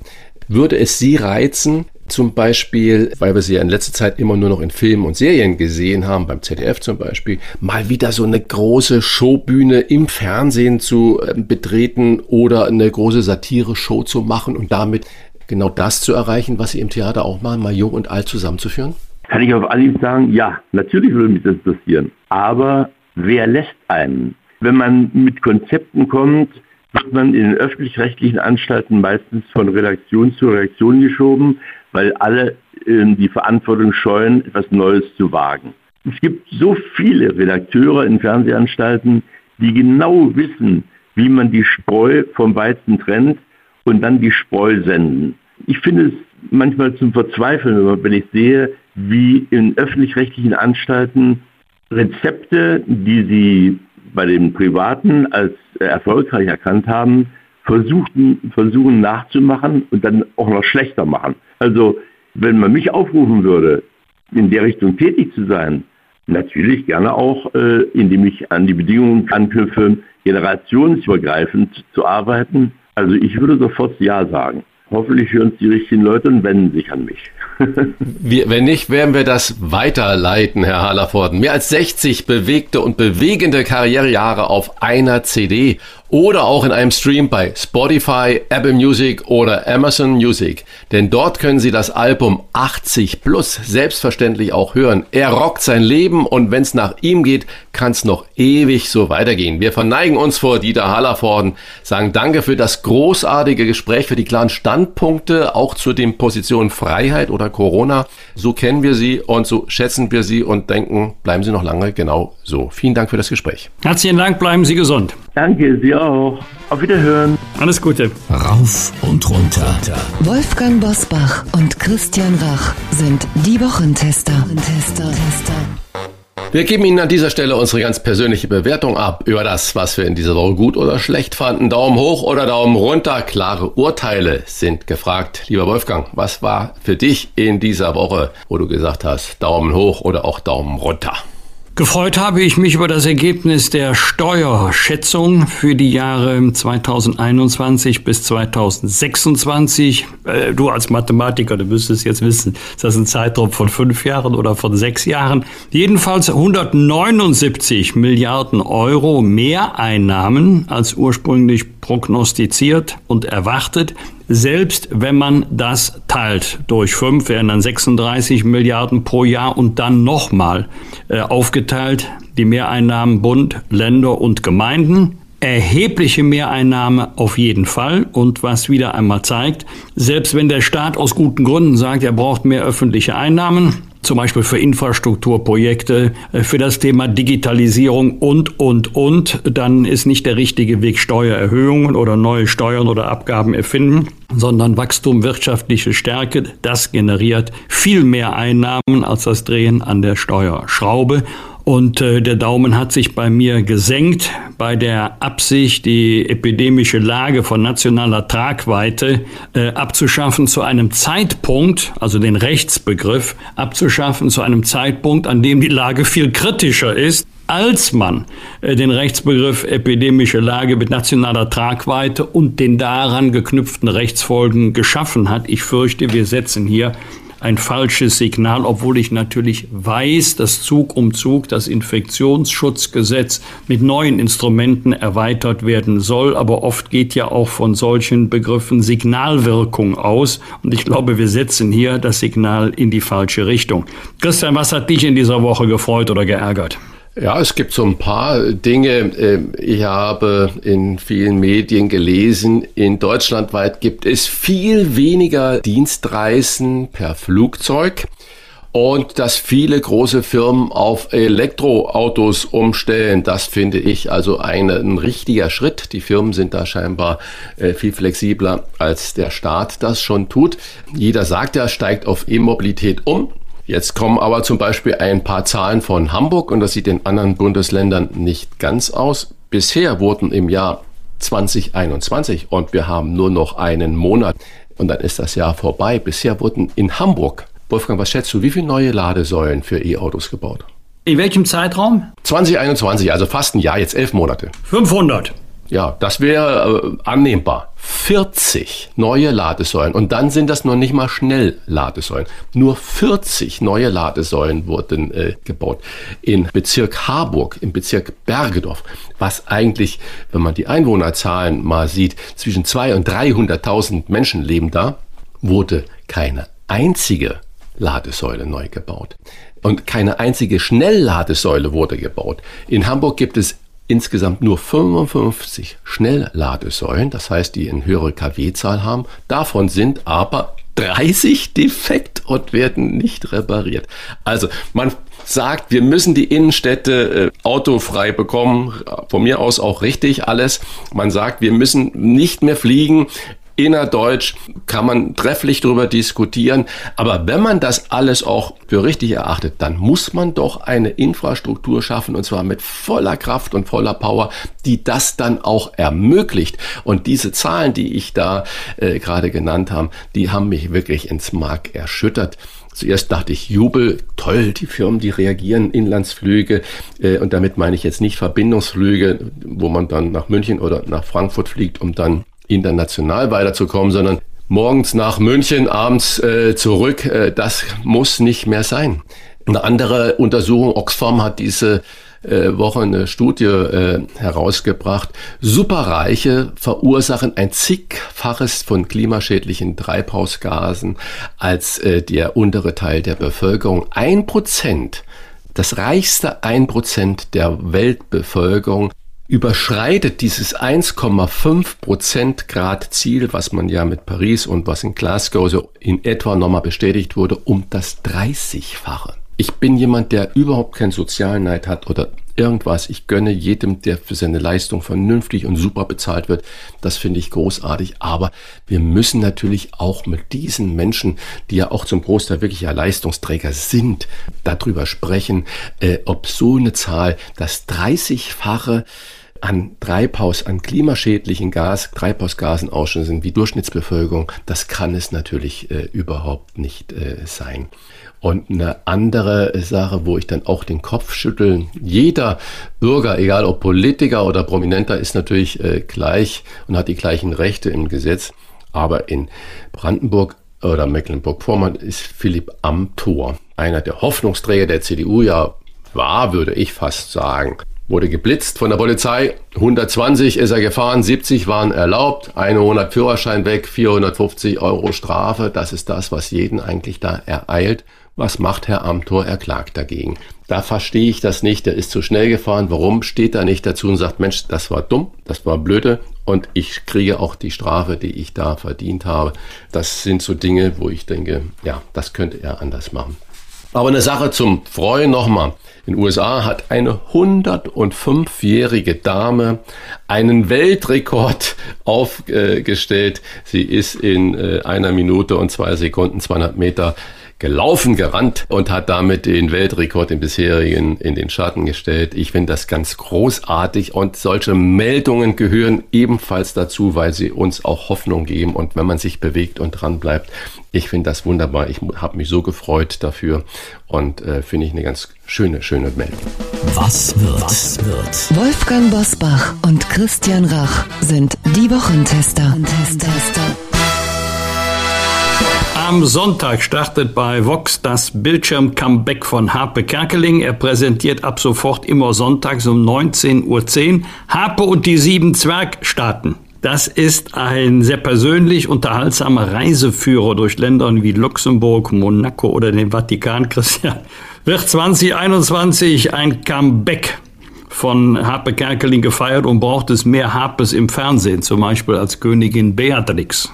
Ja, also erstens, ich finde natürlich Habe Kerkeling wirklich ein ganz toller Charakter, soweit ich das beurteilen kann. Und äh, er hat äh, wirklich auch mit seinen vielen Figuren hat er ja Geschichte geschrieben und der wurde oft kopiert, nie erreicht. Und ich finde es auch ganz, ganz wunderbar, dass er sich selbst eine lange Auszeit verordnet hat, um sich zu finden, sein Leben zu genießen, zu sortieren, wie auch immer. Und äh, witzigerweise, als ich das gelesen habe, ja vor Jahren, als ich noch bei RTL war äh, und als Restauranttester und Rachs Restaurantschule, das sehr aktiv und das war ja auch sehr erfolgreich war, den ein Format vorgeschlagen, wo ich mit Habe Kerkeling zusammen mit dem alten Auto rumreise.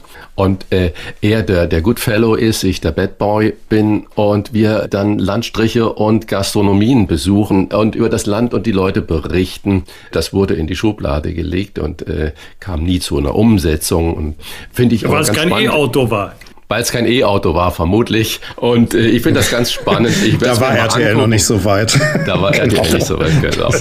äh, ich werde es mir angucken und ich würde ihm einen guten Erfolg äh, wirklich ja. auch gönnen.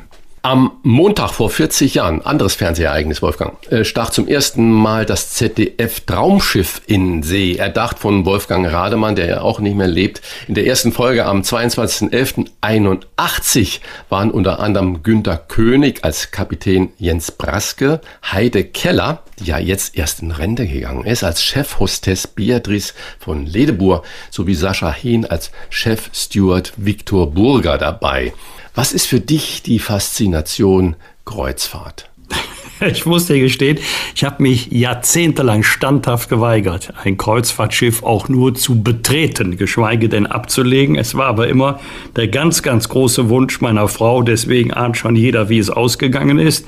Ich habe mich dann mal breitschlagen lassen und hätte beim letzten Tag der Kreuzfahrt mich beinahe an der Reling angekettet, so toll war das. Und äh, ja, es ist jeden Tag ein anderes ein neues Ziel. Und selbst bei Seetagen, also ohne Landgang, ist ja Entspannung pur.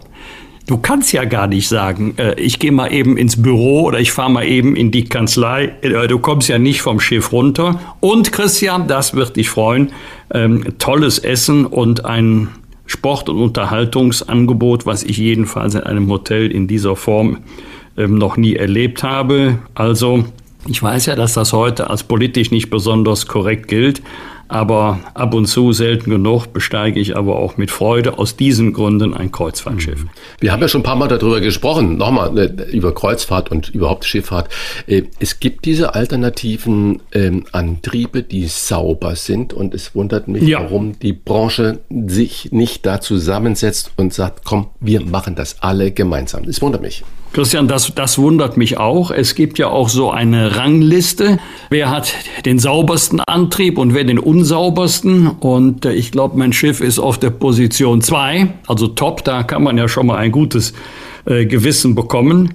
Aber wir haben 400 Kreuzfahrtschiffe, wir haben 40.000 Frachter, ja, die genau. die Weltmeere kreuzen. Da geht es um die Frage äh, des Antriebs, da geht es um die Frage der Kraftstoffe und mittlerweile ist doch die Technik so weit, dass eigentlich jedenfalls sukzessive die Schiffe, die jetzt noch einen hohen CO2-Ausstoß haben, um, umgerüstet werden könnten, umgerüstet werden sollten. Ähm, und wenn ich das umlege darauf, was ähm, so eine Schiffsladung kostet. Ein Container, der, ein einziger Container kostet ja schon im Transport mehrere tausend Euro, dann darf das kostenmäßig eigentlich nicht so ins Gewicht fallen, dass dann ja. die Schiffe. Alle Reedereien machen im Moment Milliarden Gewinne. Wir wissen, ein riesiges logistisches Problem hat die Welt im Moment, nicht nur Deutschland oder Europa, dass die Waren nicht rankommen. Es gibt keine Kapazität. Ja, Container sind du, knapp. Genau. Und du hast völlig recht. Mit diesen Gewinnen sollte sollte man eigentlich in die Zukunft investieren, zum Beispiel in diese Antriebe, dann wäre das sinnvoll investiert und nicht nur Shareholder Value. Übrigens noch mal ein Augenzwinkern. Wolfgang Rademann war ab und zu Gast bei mir damals im Restaurant und das zu den Restauranttester-Zeiten, als ich das im Fernsehen so gemacht habe. Und da dachte ich immer, naja, irgendwann wird er mich mal fragen, sag mal, Christian Rach, möchtest du nicht mal als Restauranttester bei uns in einer Serie mitspielen? Augenzwinkern. Aber die Frage kam nie. Frechheit. Frechheit, genau. Am Montag starten SPD, Grüne und FDP in die finalen Beratungen und wollen im Laufe der Woche den Entwurf eines Koalitionsvertrages präsentieren. Olaf Scholz soll dann in der Nikolauswoche zum Kanzler äh, gewählt werden. Es gab in dieser Woche das eine oder andere Murren der Grünen. Christian, glaubst du, dass die Verhandlungen doch noch scheitern oder meinst du, die sind jetzt schon so weit, die Koalition kommt auch zustande? Also die Verhandlungen werden nicht scheitern, da bin ich äh, sicher. Und äh, der Bundestag hat ja auch gestern das neue Infektionsschutzgesetz beschlossen. Ich bin gespannt, was die Länderkammer dazu ähm, noch sagt. Und ähm, das war ja die erste Probe für die neue Ampel, was mich ein bisschen, und ich habe mich ja als Fan geoutet, schon in den zwei, drei vorletzten Sendungen, dass aus den großen Verhandlungen nichts so viel nach außen drängt, dass man wirklich konzentriert zusammenarbeitet und nicht sofort äh, durchgestochen wird finde ich im Prinzip gut. Ich finde aber im Moment das Schweigen der Ampel, was Corona angeht, nicht gut. Und ich bin hoch erstaunt, dass sie gestern wirklich dieses Infektionsschutzgesetz äh, durch den Bundestag äh, bekommen haben. Und äh, deswegen wird die Ampel nicht mehr scheitern. Am Dienstag um 17.30 Uhr wird die Weihnachtsbeleuchtung am Kurfürstendamm in Berlin eingeschaltet. Und äh, Wolfgang, ich sag mal so, wer diese Beleuchtung einmal gesehen hat, der denkt nicht mehr an Flughafendesaster oder an äh, Personalausweisverlängerungsdesaster in Berlin, sondern dann glitzert Berlin wie eine äh, Weltstadt. Eine, eine Frage, bist du ein Fan von Weihnachtsbeleuchtung und äh, bist du damit dann auch ein Fan von Berlin?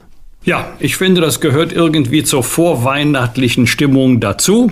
Nicht nur, aber gerade ähm, Berlin kann so ein bisschen Lametta gebrauchen. Ich äh, habe nie viel von Berlin gehabt. Äh, ich habe zwar 17 Jahre äh, in Berlin verbracht, jedenfalls in den Sitzungswochen, aber 95 Prozent im Büro und morgens ins Büro und äh, abends ins Bett. Das war der Rhythmus. Ähm, meine älteste Tochter hat ja angeblich einige Jahre in Berlin studiert. Die kannte nach einem halben Jahr Berlin schon besser als ihr Papa nach 17 Jahren. Sei ihr auch gegönnt. Aber an die Weihnachtsbeleuchtung kann ich mich noch gut erinnern. Ich hatte ja lange Zeit mein Büro unter den Linden 71. Das war die Adresse und es war immer schön, im Dezember rauszugehen. Da gab es auch noch so ähm, Weihnachtsbuden, Glühweinstände und eine Eislaufbahn. irgendwie war das schon so die richtige Vorfreude auf das Weihnachtsfest. Und wenn jetzt wieder die Lichter leuchten, bitte, bitte, bitte nicht sofort wieder anfangen. Ja, das kostet aber viel Strom und CO2 und so weiter. Zu Weihnachten gehört auch ein bisschen Atmosphäre, Beleuchtung, Lametta. Am Donnerstag ist Thanksgiving Day in den USA und am Tag danach starten die Amerikaner mit dem Black Friday. Quasi beginnt damit offiziell das Weihnachtsshopping. Der Black Friday wird mittlerweile auch bei uns mit vielen Rabatten gefeiert. Lässt du dich da irgendwie anstiften? Ich habe mich immer gefragt, ob der Black Friday eine Reaktion auf den Thanksgiving-Tag ist, weil die Truthähne alle verbrannt sind und deswegen dann der Black Friday gekommen ist. Ich bin mir nicht so sicher, ob das nicht der, der, der Grund war. Um deine Frage zu beantworten, nein, ich lasse mich davon überhaupt nicht anstiften und ähm, ich erachte das auch für eine Mäusefalle und äh, das wird unglaublich viele Dinge werden, vermeintlich preiswert vermutlich angeboten. Nein, Nein, ich bin kein Schnäppchenjäger und ähm, mich macht eher ähm, hellhörig, wenn ich die vielen Warnungen äh, gesehen habe, in, die vor diesem Black Friday, vor dem Abfischen der äh, Daten, vor allen Dingen der Bankdaten äh, warnen, wo einfach Masken drüber gelegt werden und wieder Hacker dazuschlagen. Also ich bin ähm, gespannt, was wir da an Gejammer und Gejaule nach Black Friday hören. Also Black Friday ist für mich kein Shopping Day, sondern ich versuche bewusst einzukaufen, auch bei meinen Händlern Händlern um die Ecke einzukaufen, um dieses System äh, zu stützen. Ich bin jetzt nicht der Heilige da drin, aber ich glaube, wenn wir nur noch online shoppen, dann haben wir eine Verödung äh, der Innenstädte, der kleinen Stadtviertel und äh, das, möchte, das möchte ich mir überhaupt nicht vorstellen, wie dann das Leben da drin ist. Also bitte Leute, von mir aus kauft mal ein Schnäppchen, aber vergesst euren Händler, Händlerin um die Ecke nicht, weil die machen das Leben und das lebenswerte Viertel einfach aus. Das waren die Wochentester mit Unterstützung vom Kölner Stadtanzeiger und dem Redaktionsnetzwerk Deutschland. Wenn Sie Kritik, Lob oder einfach nur eine Anregung für unseren Podcast haben, schreiben Sie uns auf unserer Internet- und auf unserer Facebook-Seite. Fragen gerne per Mail an kontakt@diewochentester.de und wenn Sie uns auf einer der Podcast-Plattformen abonnieren und liken, dann freuen wir uns ganz besonders. Danke für Ihre Zeit, danke fürs Zuhören. Freitag 7 Uhr wieder die Wochentester einschalten. Was war? Was wird? Wolfgang Bosbach und Christian Rach sind die Wochentester. Ein Maßgenau Podcast. Powered bei Redaktionsnetzwerk Deutschland und Kölner Stadtanzeiger.